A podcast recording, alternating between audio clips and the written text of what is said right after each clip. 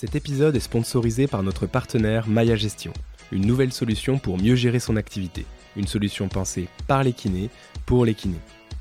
Maya Gestion propose la validation automatique des séances. Il suffit donc de déclarer les patients qui ne se sont pas présentés, plutôt que de pointer chaque patient à chacune de ces séances.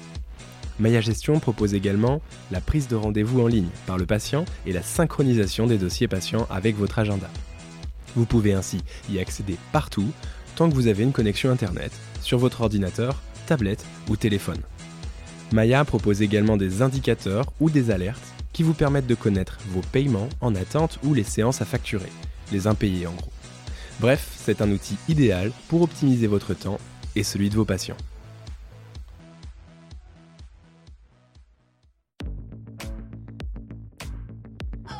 Salut, je suis Marius Lebray, cofondateur d'Health Impact, organisme de formation pour les kinésithérapeutes et les professionnels de santé. Avec Kinémania, je te propose de rencontrer des kinés ou des professionnels de santé qui ont un parcours un peu atypique et une vraie expertise. Je suis certain que mes invités vont t'inspirer et j'espère qu'ils t'apprendront énormément de choses. Bonne écoute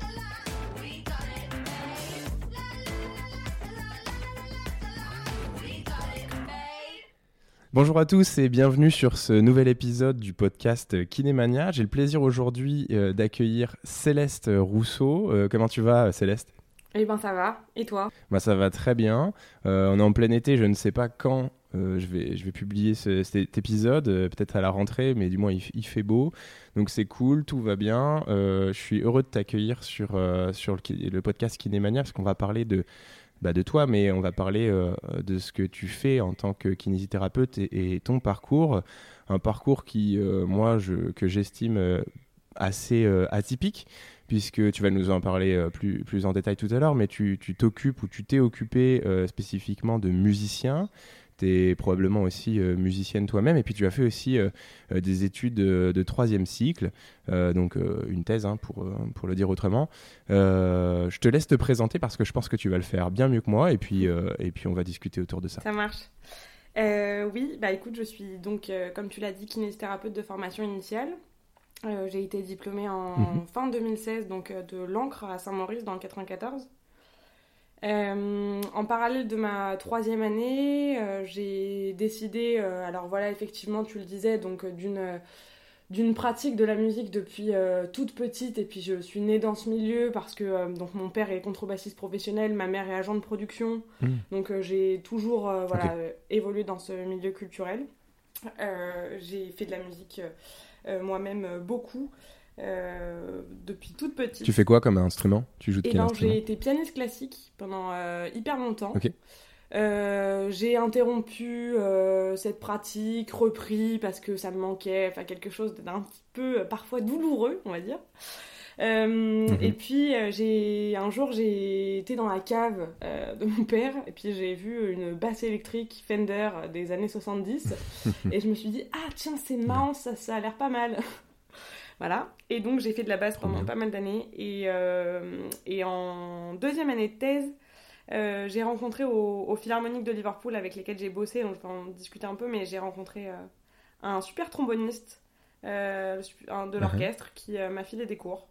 de trombone. Donc voilà, en même temps que ma thèse, c'était trop bien. C'était une nouvelle. Donc tu t'es mis au, au trombone. Voilà, c'était une nouvelle découverte. Puis c'était trop bien aussi sur l'aspect prise en charge parce que ça a tellement rien à voir en fait les instruments avant et puis surtout ceux-là avec euh, cette embouchure très particulière et tout.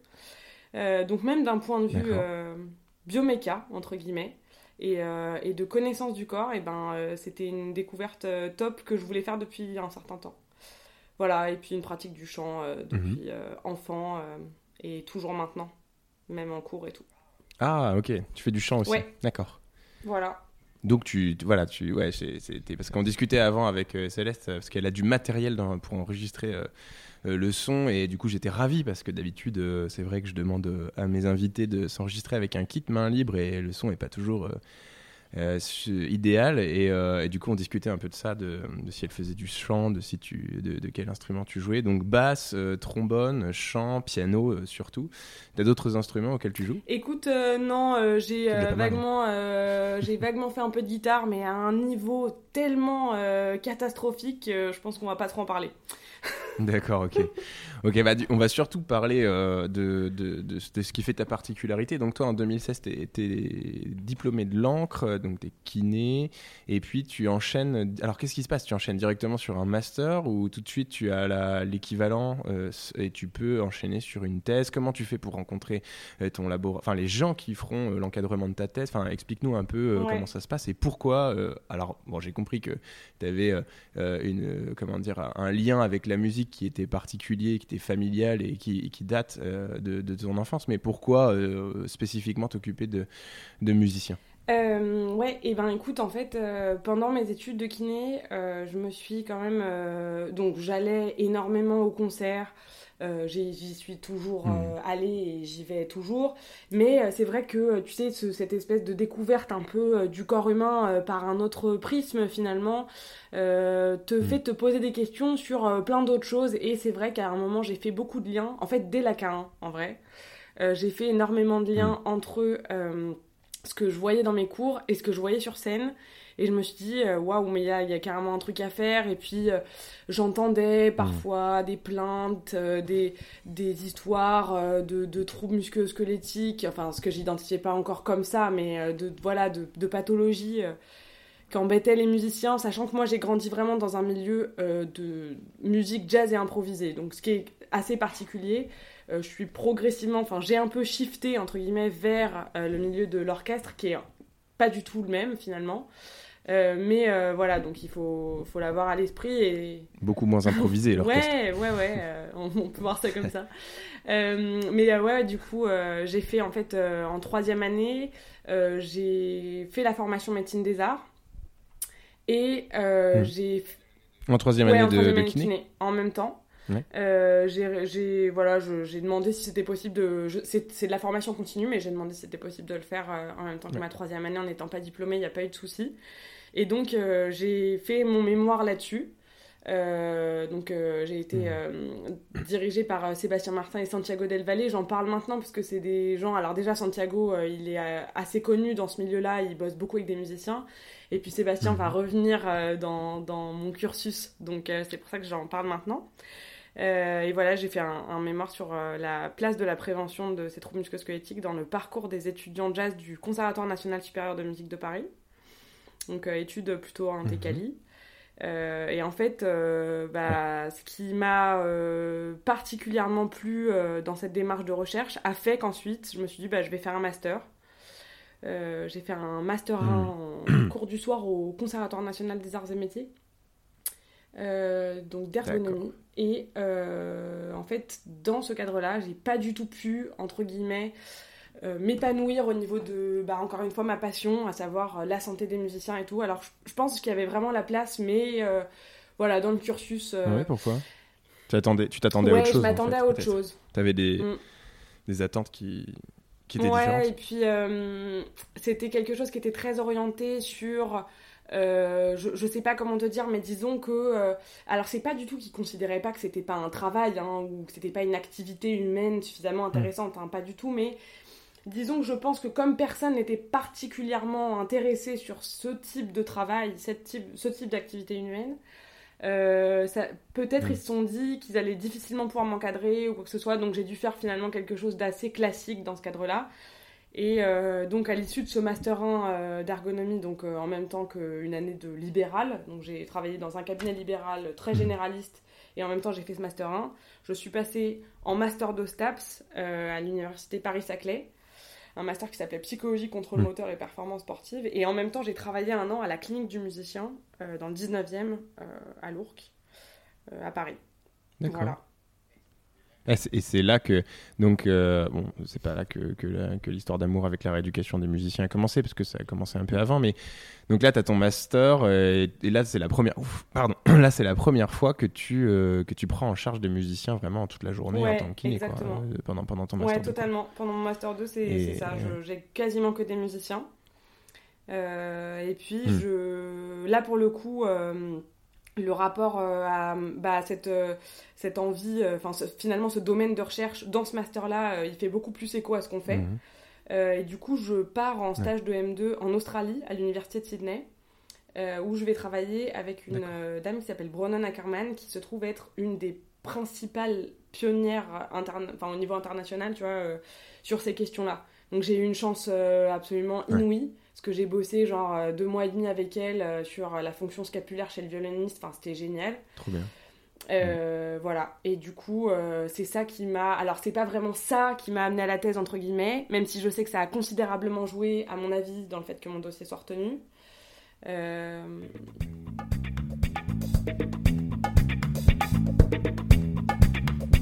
Mais c'est là que tu as fait un peu de réseau ou, c'était vraiment les, gens de Liverpool, tu les, connaissais, pas avant, d'engager sur ta thèse Je les connaissais pas. En fait, il se trouve que donc ce qui m'a ce qui a amené à cette thèse, bah, encore une fois, c'était, euh, je, voulais continuer mes études. Enfin, j'ai une, énorme soif de ça. C'est, c'est, presque pathologique, j'ai l'impression. Euh, mais en toute, euh, en toute honnêteté envers moi-même. Je peux, je peux comprendre. mais du coup, je voulais faire une thèse. J'avais envie de travailler, voilà, sur sur ces sujets-là, de creuser vraiment à fond. Par contre je voulais pas faire une thèse sur autre chose, tu vois. Je voulais pas faire une thèse en fait. Je voulais faire une thèse là-dessus. C'était pas faire une thèse pour faire une thèse, quoi. C'était euh, tu voulais creuser le sujet et c'était ce sujet mm. en particulier. Exactement. Pas un autre. Euh, et, en fait, ce qui s'est passé, c'est que, alors, euh, retracer la temporalité exacte, je serais pas trop capable, mais en fait, mon directeur de mémoire en M2, mm. un jour m'envoie un, un lien par mail euh, de euh, findaphd.com, tu vois, et il me dit euh, Ah bah mm. tiens, j'ai vu, il y a une thèse sur ton sujet de recherche à Liverpool, donc. Je me dis, mais bon, je vais pas postuler, ça n'a pas de sens, je vais pas partir en Angleterre là, enfin c'est bon, alors euh, Liverpool, pour moi, c'est évidemment euh, quatre garçons dans le vent euh, et voilà, hein, bien sûr. Mais j'étais là genre bon, ok, c'est on va peut-être pas pousser le fanatisme des Beatles jusqu'à aller vivre dans leur ville. et eh bah si, on le pousse. Non. mais du coup, en fait, j'ai fini par postuler. en me disant de toute façon je serai jamais prise et puis en fait il se trouve que bah si du coup j'ai eu un espèce de cas de conscience là quand j'ai reçu la nouvelle c'était avant le stage en Australie, donc en plus euh, j'avais pas un niveau d'anglais euh, ouf. Ah, c'était avant ton stage en Australie, donc t'étais toujours pas ah parti en stage euh, à Sydney. Non, non. Ah ouais, t'as enchaîné, quoi. T'as fait Sydney et Liverpool. Exactement. Et donc voilà, donc en, je pense j'ai dû le savoir en ouais peut-être février, un truc comme ça. En tout cas, je l'ai su avant. je me hmm. revois avoir des discussions. ça c'est ouais, cool. Hein. Ouais. Enfin, c'est ça devait être compliqué parce que t'avais des cas de un cas de conscience, mais c'est quand même vachement confort de se dire ok je fais mon stage de master 2 déjà je vais à Sydney ça c'est cool. Et puis ensuite bam euh, j'enchaîne sur mon PhD non non c'était super. C'était super et en même temps c'était bon forcément euh, tout n'est pas euh, complètement ouais voilà stressant aussi très hein. stressant. Ouais et puis tout n'est pas complètement ça, oui ou tout n'est pas forcément je veux dire binaire quoi. C'était hyper cool. Et puis en même temps il y avait quand même des voilà des grandes questions genre ah putain je vais arrêter toute ma pratique clinique euh, ok, bon, euh, parce que c'était pas possible de bosser au UK en parallèle de la thèse. Ouais, euh, puis, puis tu vas mm. t'engager aussi, parce que l'engagement de mm. la thèse, il est, il est, il est, il, est, fort, quoi. C'est que tu, tu, dis, ok, je, je, vais tout déplacer, je vais dans un autre pays. Bon, déjà, toi, tu as un engagement mm. perso, et puis tu as un engagement auprès, auprès du laboratoire qui t'accueille, de l'encadrant qui va t'encadrer. Après, ça se passe comme ça se passe, hein, mais, mais et c'est trois ans, quoi. C'est, c'est une partie de ta vie, hein quand on a 25 ans euh, et qu'on commence une thèse, alors je sais pas quel âge t'as, mais enfin tu vois, dans, entre, entre, entre 25 mm. et bah, 30. J'avais 22 ans. Tu te dis, ouais, ok, c'est. en fait. Donc euh, j'étais vraiment Ok, d'accord. Ouais, t'avais 20... Putain, c'est incroyable. Donc, t'as as, soutenu as, ton PhD, t'avais 25 ans, quoi. Euh, j'avais... Non, j'avais 26, parce que là, je l'ai soutenu le 19 avril. du fait du Covid, ça a pris un peu plus de temps. Je l'ai commencé genre le 17 septembre 2018, donc euh, ouais, c'est ça, j'avais, euh, j'allais avoir 23 quoi. Oh ah ouais, t'as été, ah ouais, ouais, ouais, été vite quoi. Putain, moi j'ai soutenu ma thèse, j'avais, j'avais 30 ans quoi. Ouais, mais c'est, bah, c'est pas une question de vitesse, je pense c'est une question de. Non, non, c'est pas une question de vitesse, mais ça s'est enchaîné, tu vois. Ça, c'est sûr. Euh, ça, tout, les, tout était. Euh, enfin, je sais pas, j'étais pas, pas avec toi, mais j'ai l'impression que les, les, planètes étaient alignées. Ouais, carrément. Et puis, tu sais, c'était. Enfin, je sais pas quelle est ton histoire euh, non plus, mais du coup, j'ai très hmm. peu. J'ai eu très peu de pratiques cliniques. Donc, tu vois, hmm. c'est toujours. c'est une question qui revient vachement souvent avec mes étudiants en IFMK. Hmm. la question du est-ce qu'il faut que je fasse un master tout de suite? Est-ce que je faut que je pratique un petit peu avant? Est-ce que je peux faire une thèse tout de suite après mon master ou est-ce qu'il faut que je repratique un petit peu? Et en vrai, bah, moi, je savais que j'étais pas trop capable, en fait, euh, de faire que de la pratique clinique parce que, bah, en fait, euh, tout simplement, j'avais l'impression que ça me que ça me convenait pas complètement, que ça me remplissait peut-être pas complètement, tu vois? Et c'était plutôt ça. Bah ouais, t'es sur ta faim et puis, et puis tu mm. te lasses, quoi. T'as besoin de, as besoin de l'agrémenter d'autres choses. Tu, tu, peux en faire un peu, mais tu peux en faire à moitié ou je sais pas, je sais pas quelle, quelle, quelle mm. proportion, mais il faut qu'il y ait autre chose, quoi. Mais je, je comprends bien. Et donc, arrives à, donc toi, tu vas à Sydney, après, tu vas, donc arrives à Liverpool et euh, ça se passe comment, en fait? Tu, tu C'était quoi le sujet de ta thèse, d'ailleurs? Alors, ça, ça, fait peut-être quatre lignes, mais tu peux nous le, euh, résumer. Non, non, euh, le sujet de ma thèse, pour une fois, il est, c'est un sujet de thèse hyper simple. Il est court c'est prévention des troubles musculo-squelettiques chez le musicien d'orchestre. Je ne pouvais pas faire plus concis. Plus explicite. voilà.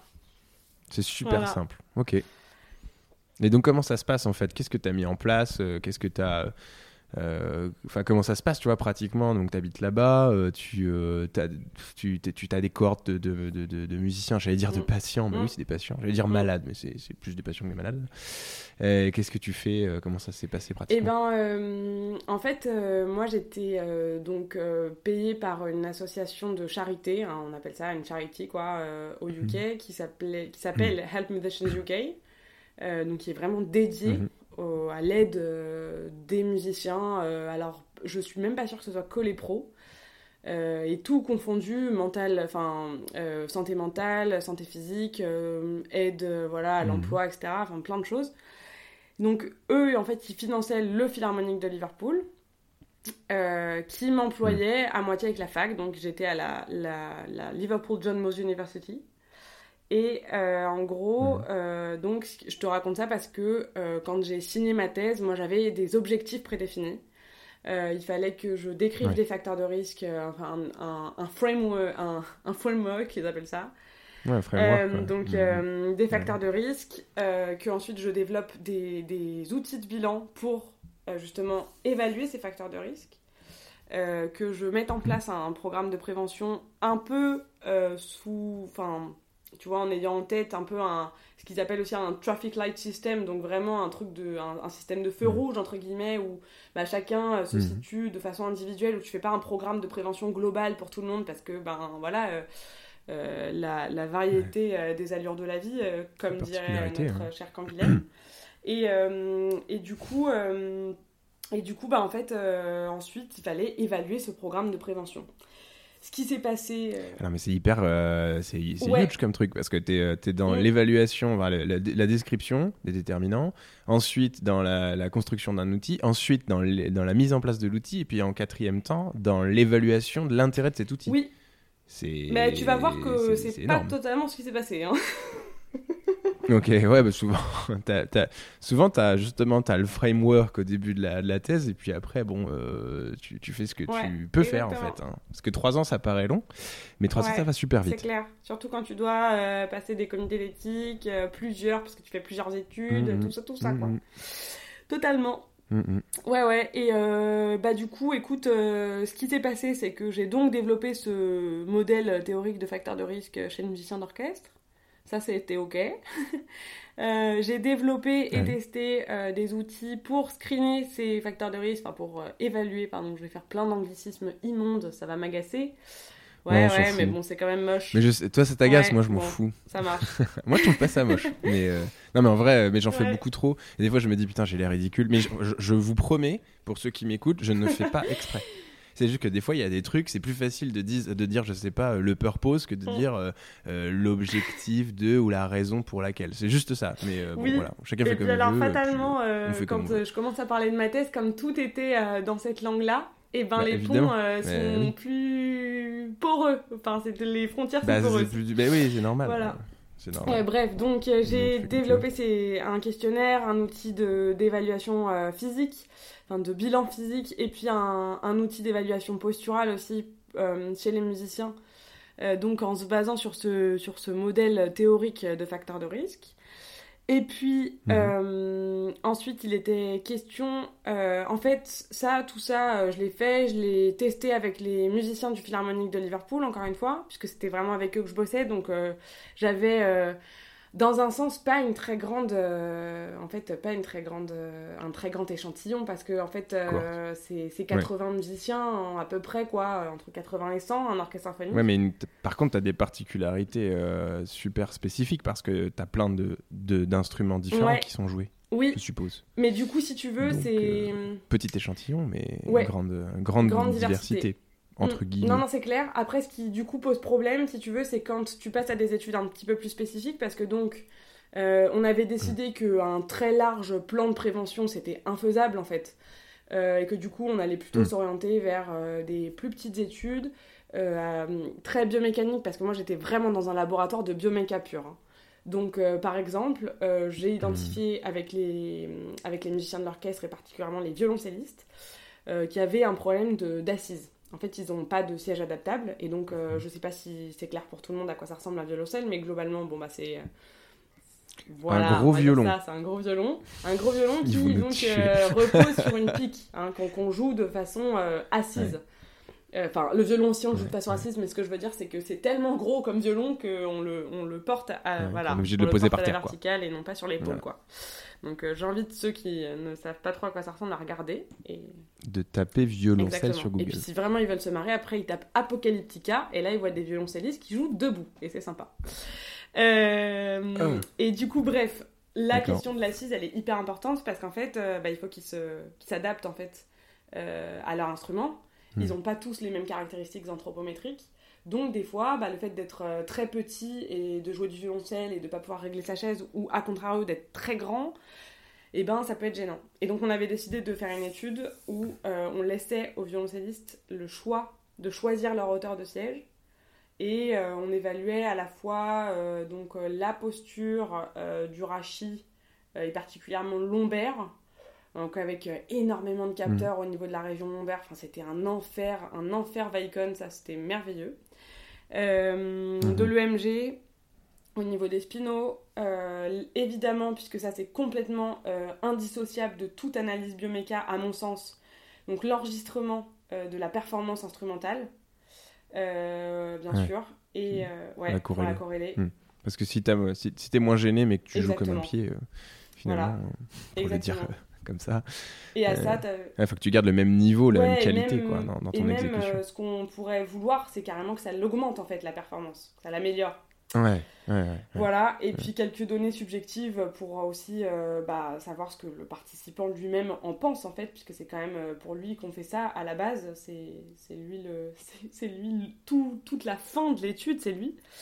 Euh, donc voilà, hmm. et en fait ce qui s'est passé c'est que je n'ai pu voir que, que deux participants pour cette étude et qu'ensuite il est arrivé le 17 mars 2020. Ah, mais ce fameux 17 mars 2020, vous, vous vous rappelez ah, c'était ouais, la folie, ouais. ouais je, je mm. vois, euh, je me... Tout le monde se souvient de ce moment, enfin, du moins début mars, quoi. D'ailleurs, mm. c'était le 6 FEPCA de, début mars pour ceux qui connaissent. Et cinq jours plus tard, ou dix jours plus tard, c'était fini, lockdown. Ouais, ouais, mais tout à fait. Et en plus, j'y étais à ce 6 Ah je me souviens très bien de cette ambiance un peu. Euh, c'était déjà assez particulier. C'était chelou. Hein. Moi aussi, j'étais venu. Alors, euh, bon, désolé pour, euh, pour l'écologie, malheureusement, je le fais rarement promis, mais j'étais revenu du Canada pour, le, pour, le, pour le congrès. Donc, et, et c'était bizarre, quoi. et tu sais, on faisait des blagues. on ouais, ouais, je suis reparti. Alors, je suis reparti euh, tu sais, on se, on, se faisait, on se faisait la bise parce que bah on était cons et euh, parce qu'on avait l'habitude et on, bah, faisait des petites blagues de, de, merde. Non, mais tu sais, on disait oh bah euh, j'espère que machin. Mais tu sais, à l'époque, personne n'avait conscience de, de, ce qui allait se mm. passer et on était tous insouciants. Et ouais, j'étais rentré, mais j'étais rentré, tu vois, un peu malade et tout ça. Alors, à l'époque, il n'y avait pas de test et puis ils avaient fermé le labo hein, après mon, mon, retour. Hein. J'étais rentré ah le mardi, labo fermé le mercredi. Je suis jamais mis le pied, le, un pied au labo jusqu'à mon retour en France six mois plus tard. Ouais. Eh ouais. Donc, euh, toi, toi, t'es rentré aussi, surtout que tout a été fermé après. Ouais, et ben, euh, du coup, euh, moi, je suis venue au CIFEPCA. Hmm. je suis retournée au labo parce que, en fait, nous, au UK, c'était un peu particulier. On, a eu, on avait toujours, je dirais, une petite semaine de décalage sur vous. Mm. Euh, nous, quand euh, vraiment, euh, bah, je sais pas si tu te souviens les phrases d'Emmanuel Macron sur le théâtre et tout, voilà, tout ça. Nous, on était au Royaume-Uni, on se disait, mais de quoi il parle?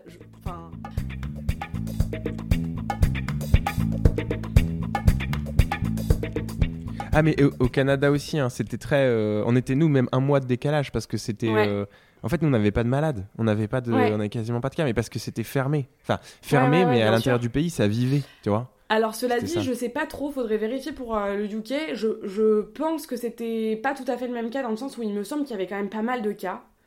Euh, mais que juste euh, Boris Johnson s'est pas trop trop inquiété quoi. Oui. et il s'est inquiété une semaine de décalage et en fait du coup ce qui a fait que moi je suis rentrée le 16 mars 2020 au soir. Vraiment j'ai pris un avion alors ce qui me ressemble pas beaucoup. Ouais en, France. En fait en gros j'ai fait l'aller-retour pour le CFLK.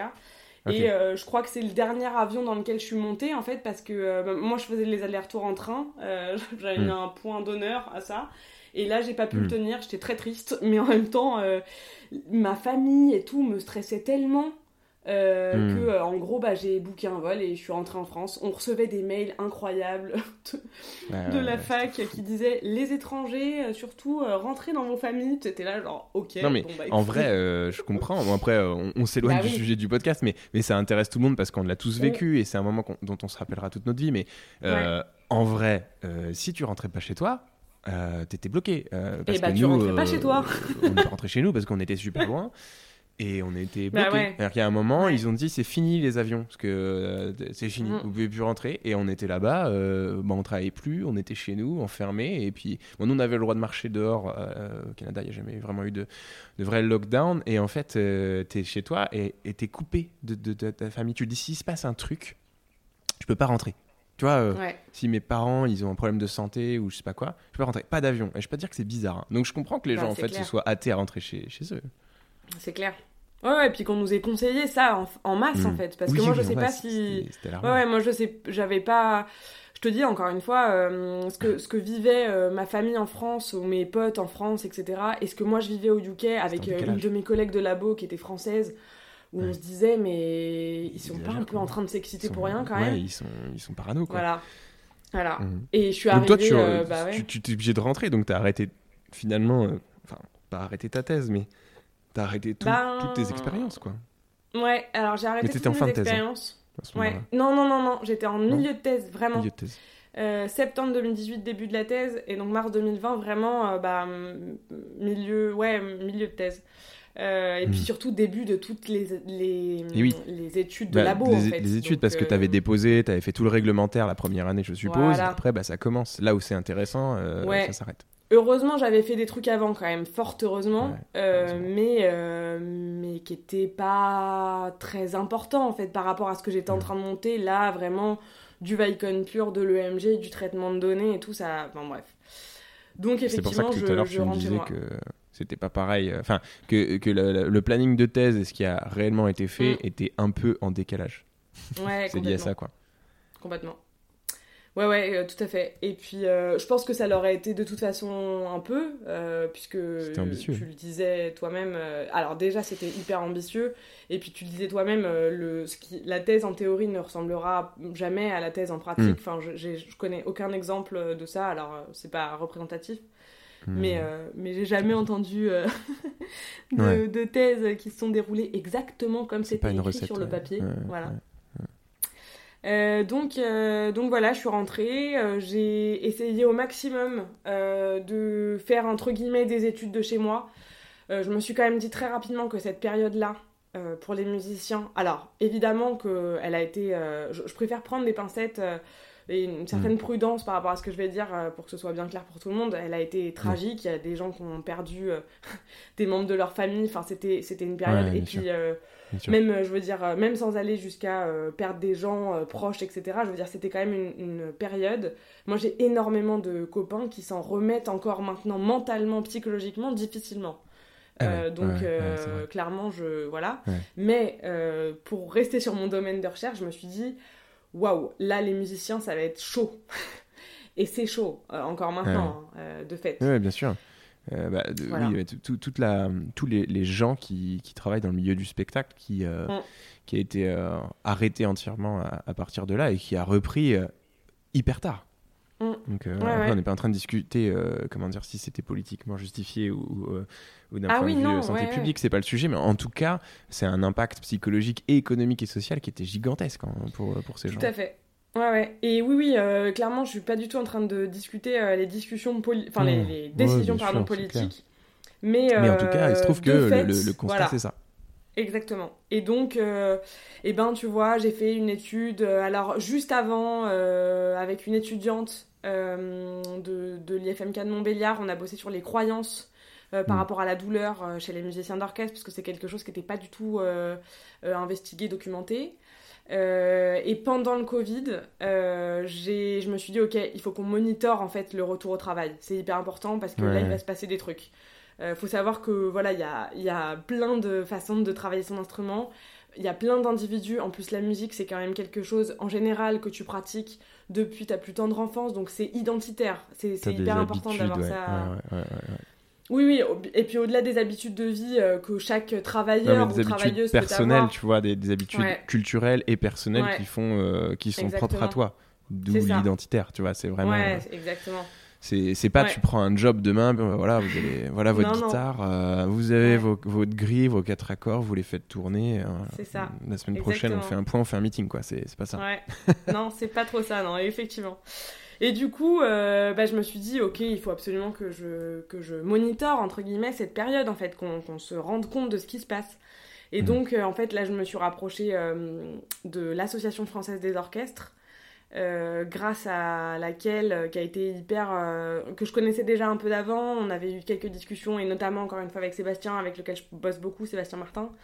Mm. Euh, on avait eu des discussions pour voilà monter des, des, projets justement pour aller évaluer les facteurs de risque, etc. Puis en fait là tout tombe à l'eau parce qu'en fait tu peux plus évaluer les facteurs de risque généraux chez des musiciens qui sont en pleine période de Covid. Bah ça n'a plus aucun sens. C'est un facteur confondant énorme. Ouais, voilà. je sais pas ce qui se passe. Euh, c'est marrant, on va pas faire ça.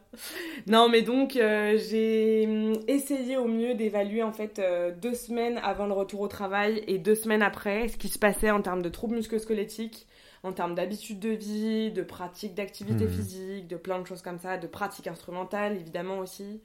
Euh, voilà, donc euh, j'ai essayé d'adapter au maximum euh, ma thèse, mais je te cache pas que ça a été un certain vide quand même parce que de passer de, mm. du labo avec des, des expés qui durent 3 heures où tu dois être hyper rigoureux parce qu'il faut mettre tel électrode, tel truc, mm. tel truc, à des questionnaires en ligne tu te dis c'est pas le même pas délire fait ça pour ça quoi. Non non non non non non.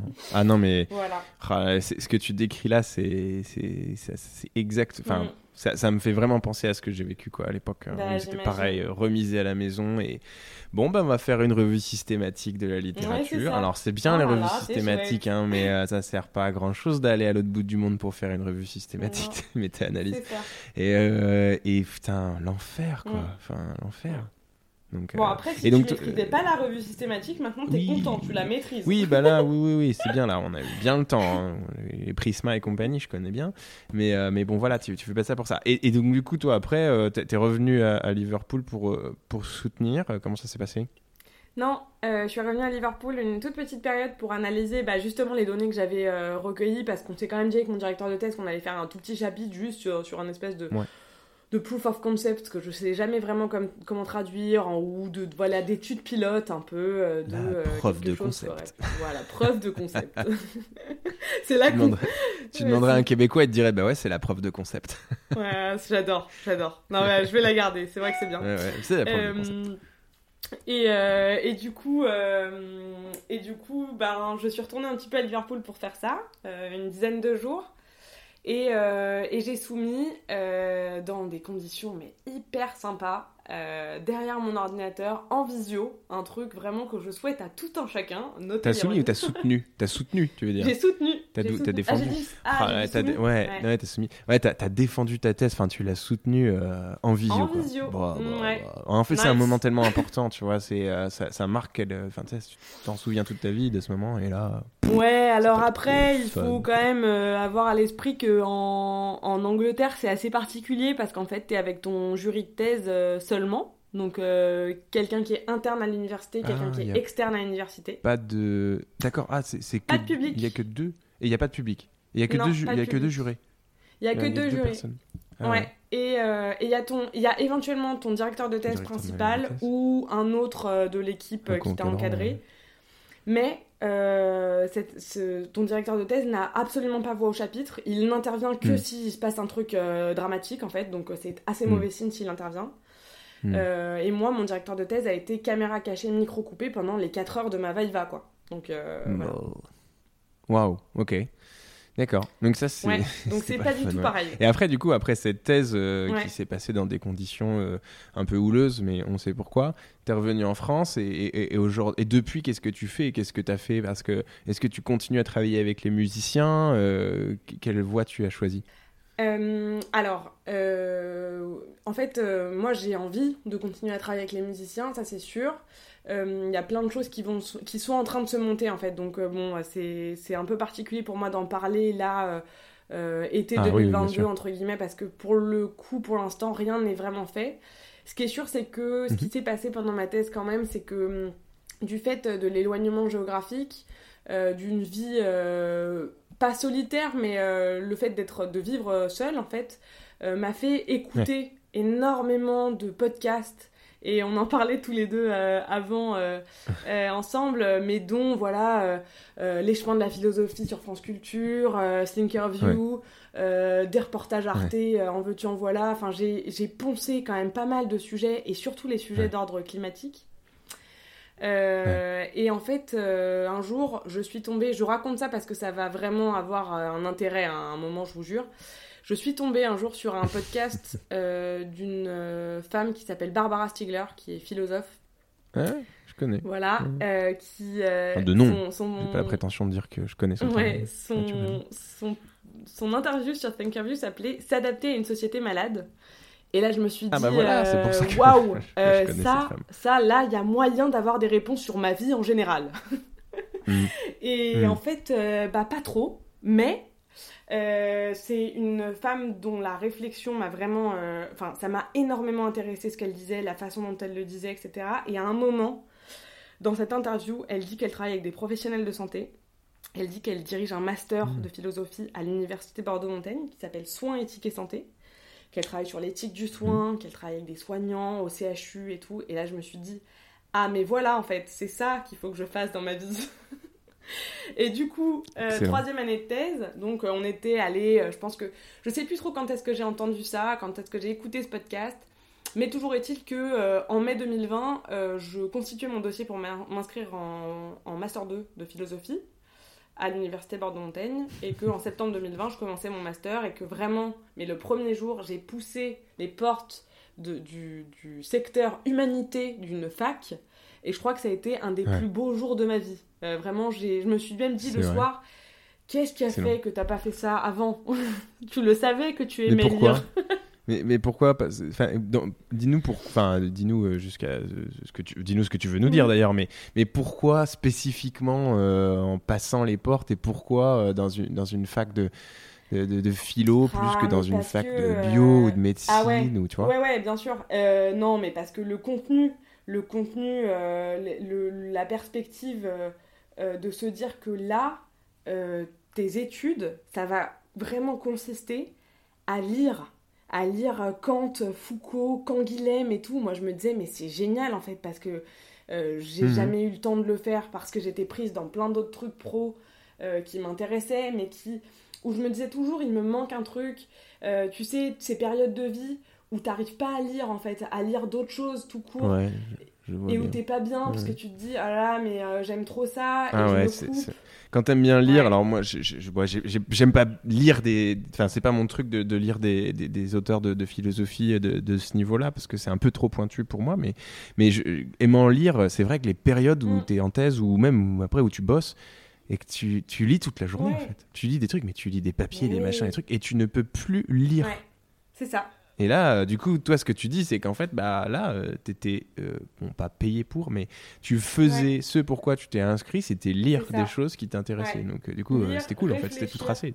Réfléchir avec les autres, écrire.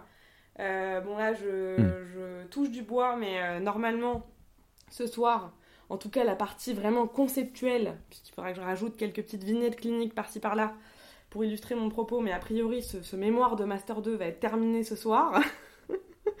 C'est long, et tu t'intéresses à quoi? Eh ben, euh, je travaille sur euh, la construction du savoir scientifique en kinésithérapie et plus particulièrement l'evidence-based practice. comment, bah, en fait, qu'est-ce que c'est? J'essaye de vraiment comprendre ce que c'est. voilà. Mais, mais tout ça pour dire que pour en revenir à ce qu'on disait juste avant, c'est clair que la thèse Covid m'a vraiment amené à, à, en fait me poser plein d'autres questions. Euh, de façon beaucoup plus large. Et c'est vrai qu'avec la philosophie, parce que tu me demandais pourquoi euh, dans une fac de philo, enfin dans une fac de lettres et pas dans une fac de bio, hmm. bah, je pense que c'est vraiment ce lien effectivement avec la lecture, l'écriture et, vraiment la, réflexion. Euh. encore une fois, la philosophie, c'est, j'ai l'impression que ça fait partie des domaines. Je, je, me demande même parfois si c'est pas le domaine dont on ne peut pas faire le tour en fait. Et ça, euh, cette perspective hmm. me réjouit. Et juste pour revenir sur ce que tu disais par rapport au fait que c'est trop pointu, c'est pas complètement vrai. Hein. Euh, vraiment, je, je sais pas si tu l'as lu, mais Le normal et le pathologique de Georges Canguilhem, au-delà du fait que c'est hyper intéressant pour nous. Euh, si. C'est génial. Mhm. Tu vois, tu l'as lu? Bah. Oui, eh ben, mais, mais du coup, mais pour moi, c'est, tu vois, pour moi, c'est trop dur. Ah quoi. Non, mais en, toute honnêteté, ouais, je l'ai acheté, je l'ai lu. D'ailleurs, je me souviens bien, c'était le premier bouquin que j'ai emmené euh, à l'époque quand on est parti. Euh, je, l'ai lu, euh, c'est trop dur. Je... Est-ce que tu l'as lu je, sais pas après avoir pas mal pratiqué ou, ou... Bah, pas mal pratiqué. Moi, je, je suis pas, je suis pas un grand clinicien au sens, j'ai des amis qui, bon, la plupart des, des, des, des kinés qu'on connaît ou des médecins, ça fait, ça fait depuis qu'ils sont diplômés, qui pratiquent. Euh, moi, pas vraiment, euh, parce que, euh, parce que bah voilà, tout, tout, ce qui s'est passé en, termes de, voilà, de, de, projets, d'études, tout ça. Mais bon, j'ai quand même une, un fil rouge de pratique depuis une dizaine d'années. Donc oui, j'ai quand même des patients, j'en ai vu quelques-uns. C'est juste que, mais je pense qu'on est pas mal comme, comme moi. Enfin, il y a beaucoup de gens qui nous écoutent et je pense, enfin beaucoup, il y a une partie des gens qui nous écoutent qui sont peut-être comme moi et qui ont du mal en fait à aborder ce genre de texte. Mmh. Je, je, ne, en fait, j'ai parfois du mal à saisir, mais je suis un peu, je suis un peu peut-être un peu trop cartésien et un peu trop, euh, un peu trop bébête sur ma lecture des choses. Euh, le sujet verbe complément, quand tu vas au-delà, c'est difficile pour moi. Ouais, je vois ce que tu veux dire. Voilà. Ouais, ouais. ouais bah, et tu vois, ce hum. bouquin dont tu parles, je, je le connais. Hein, je, il est, il me catapulte en fait. Hein. Je suis, je suis un peu, je, suis dans la stratosphère. Ouais, je, je, comprends. comprends pas les, les propos. Ok. Euh, mais j'aimerais en fait avoir ces capacités de ces pouvoirs de lecture de certains qui aiment ça, visiblement toi c'est le cas, de pouvoir prendre du plaisir à lire ces livres parce que tu y découvres quelque mm. chose, tu vois. Euh, j'arrive pas. Et surtout parce que tu le remobilises. Mais après, euh, tu peux aussi commencer mm. par euh, d'autres. Ce qui est aussi intéressant et moi, je sais pas si c'est. Je, me suis toujours demandé si c'était pas un peu de la triche de faire ça, entre grands guillemets, parce que je vais te dire, enfin, franchement, honnêtement, moi, je comprends très bien ce que tu dis, dans le sens où c'est des textes qui sont difficiles. Alors, je trouve que quand Guilhem, c'est encore. Euh, euh, franchement, si tu te concentres bien, tu te poses et tout. Mais par contre, c'est pas de la lecture euh, de piscine, quoi. Ça, c'est clair. En vrai. C'est pas de la lecture ah, plaisir, ouais. Non, non, ça, ça on est d'accord. Mais mais il y a des choses qui sont beaucoup plus dures. Je trouve que par exemple, Michel Foucault, faut vraiment se, hmm. faut, faut, se poser bien, bien, bien, quoi. faut le relire plusieurs fois et, relire les phrases, puis à un moment, tu te perds. Mais euh, par contre, ce, qui est, ce, qui est, hyper cool, et notamment avec, euh, avec des podcasts comme Les Chemins de la Philosophie sur, euh, sur France Culture, alors qui malheureusement s'arrêtent, mais vous avez 10-15 hmm. ans de podcast avant d'écumer le truc, ça va. Vous voilà. Il vous décrypte les trucs en fait. Ça te décrypte les trucs et ensuite ça t'illumine un petit peu plus la lecture, ça te la facilite. Euh, tu peux l'écouter en parallèle et tout. Et moi, j'ai pas mal fait ça parce que bah, forcément, c'est un exercice. Moi, je suis arrivée dans ce master, je me suis dit, ah d'accord, il faut que je lise les fondements de la métaphysique des mœurs. Bah, oui, bien sûr, faisons ça.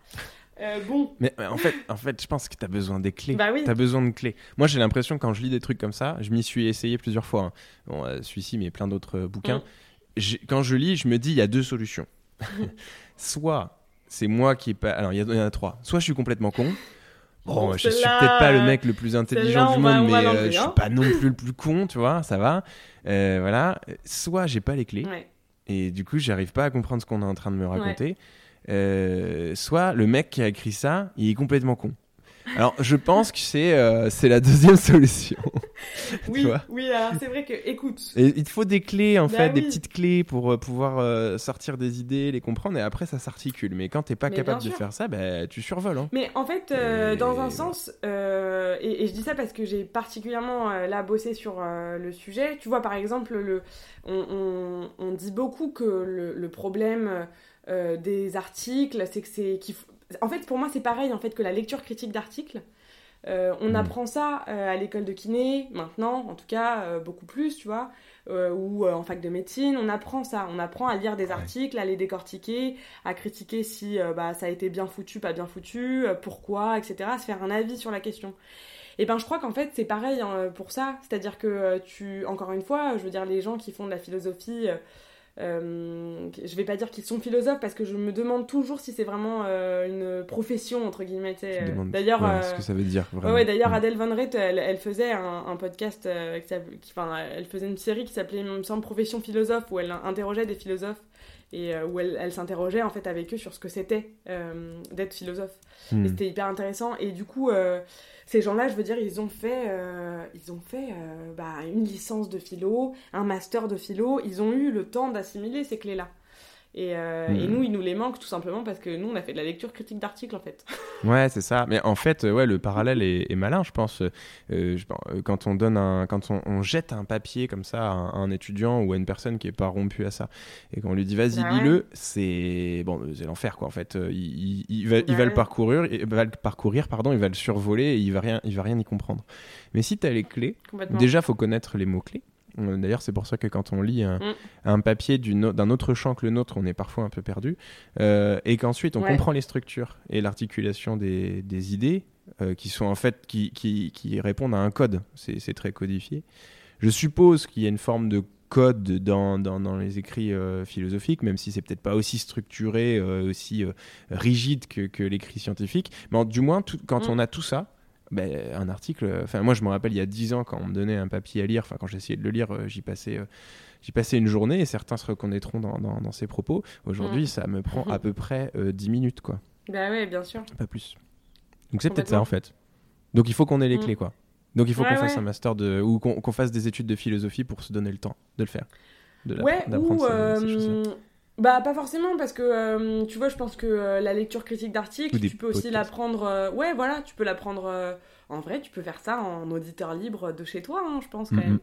Mais après il faut avoir l'envie tout simplement en fait. Et le, et le temps quoi. Le temps dédié c'est ce que tu disais tout à l'heure quoi. C'est que tu t'es dit enfin quand tu as commencé ton master tu t'es dit bah j'ai enfin le temps de faire ça mm. parce que ça rentre dans le carcan d'un bah, d'un enseignement en fait. Ouais exactement. pour ça et c'était même, euh, même préconisé, en fait. Donc forcément, hmm. comme en plus j'ai toujours été assez euh, bon élève, entre guillemets, euh, moi, hmm. on me file le, le corpus de séminaire. Je te dis pas que je me suis tout tapé parce que c'était vraiment pas possible, mais bah, j'ai pris les œuvres, je me suis dit, bon, bah voilà, ça, je vais lire ça, je vais lire ça, je vais lire ça. Enfin, j'ai quand même... Comme j'avais énormément d'attentes aussi, bien entendu, dans ce cursus, euh, puisque j'avais toujours pas vraiment réussi à me trouver en fait en réalité et c'est toujours pas vraiment le cas mais là quand même je tiens une piste j'ai l'impression euh, et ben du coup je m'y suis euh, enfin voilà je me, je m'y suis donné vraiment quoi et, et aujourd'hui, bon, tu as des projets dans, dans le futur et tu en parleras plus tard au moment où, où, tu voudras ou souhaiteras en parler quand ça sera le bon moment. Mais ton, ton mémoire qui, qui s'intéresse à l'evidence-based practice, qui est un, sujet un peu. Euh, hype un peu là dans, dans, la sphère des kinésithérapeutes et spécifiquement de la kinésithérapie en France. Et vous, remarquerez tous d'ailleurs que c'est pas vraiment le cas dans, chez d'autres professions. Euh, juste parce qu'en fait, on est en train de faire notre mue euh, vers autre chose, à mon sens. Et puis dans 5 ans, on n'en parlera plus. de la sorte quoi ça c'est parce que c'est nouveau donc on en parle tout le temps mais du coup ton travail est-ce qu'il sera lisible quelque part? Est-ce qu'on pourra y avoir accès? Ah bah oui, oui euh, je pense. Je sais, euh, je sais que les thèses sont sur des plateformes qui sont libres d'accès, mm. à l'exception des, des, thèses qui relèvent du secret industriel. Mais les masters, je sais pas, tu vois. Si... Enfin, les mémoires de master. Eh ben, je vais me renseigner. Je vais me renseigner parce que j'en ai aucune idée. Euh, après, évidemment que si à titre personnel ça t'intéresse, moi je serais tout à fait contente de te l'envoyer. Mhm. Euh, mais euh, je ne sais pas. Je ne sais pas répondre à cette question.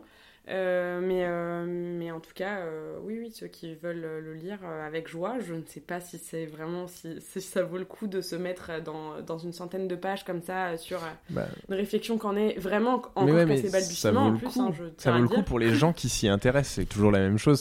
C'est comme quand on écrit une thèse on écrit une thèse, personne mm. la lit la thèse. Enfin, à part euh, bah le mec qui va être intéressé. Alors, il va pas tout lire, il va lire les 300 pages, mais il va être intéressé sur, mm, mm. sur une partie spécifique et il va la lire.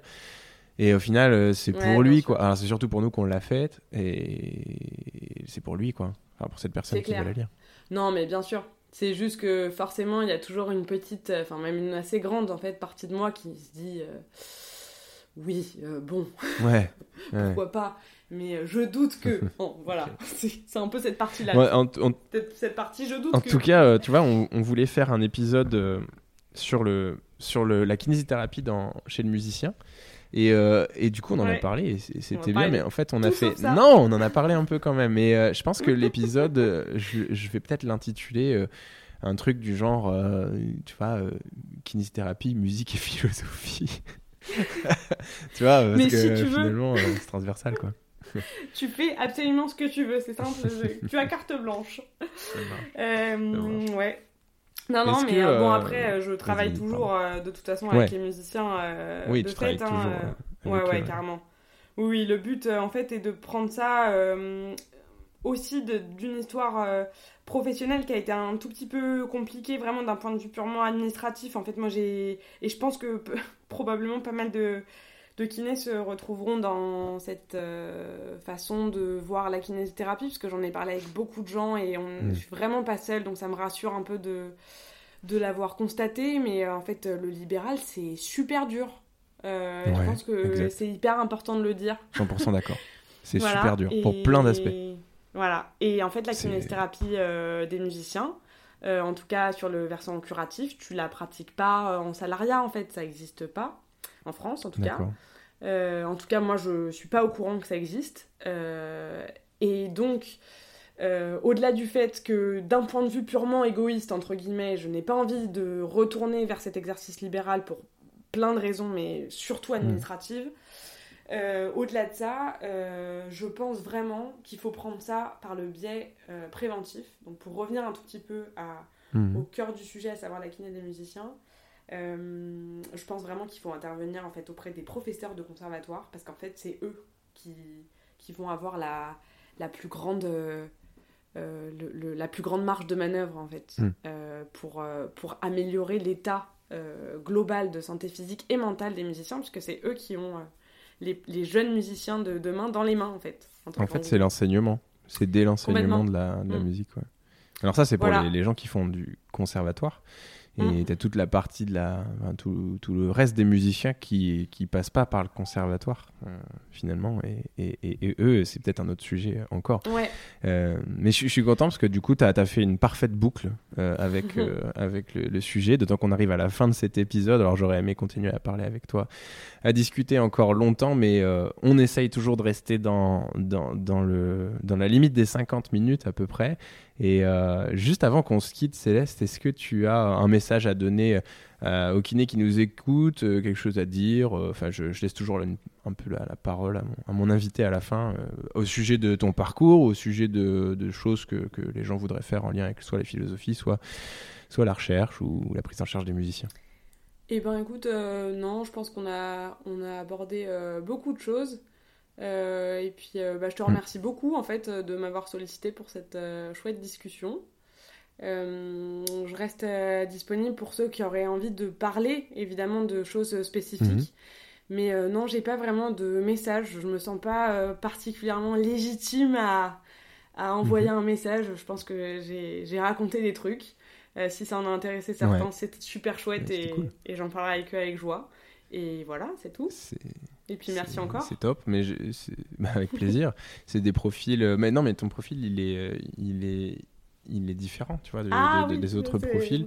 Ça, c'est certain. Et donc, du coup, ça tombe parfaitement dans la cible de, de, ce qu'on fait. Est-ce que tu as une adresse mail ou un endroit, un compte euh, je sais pas, Insta ou je sais pas quoi, ou je, ne sais où sur les réseaux où on peut te contacter s'il y a des gens qui souhaitent te poser plus de questions. Ouais, et eh ben je suis, euh, j'ai eu des velléités de faire ça un moment, un compte Twitter, hmm. Instagram et tout. En hmm. fait, je suis vraiment trop trop nulle. Euh, donc le mieux c'est euh, Céleste Rousseau tout attaché gmail.com voilà C'est le, le, plus simple. Et ben voilà. Et ben écoute, euh, merci euh, d'être venu sur, euh, sur bah, Kinémania. C'était un plaisir et on, vous souhaite à tous une excellente journée et à bientôt. Salut Céleste.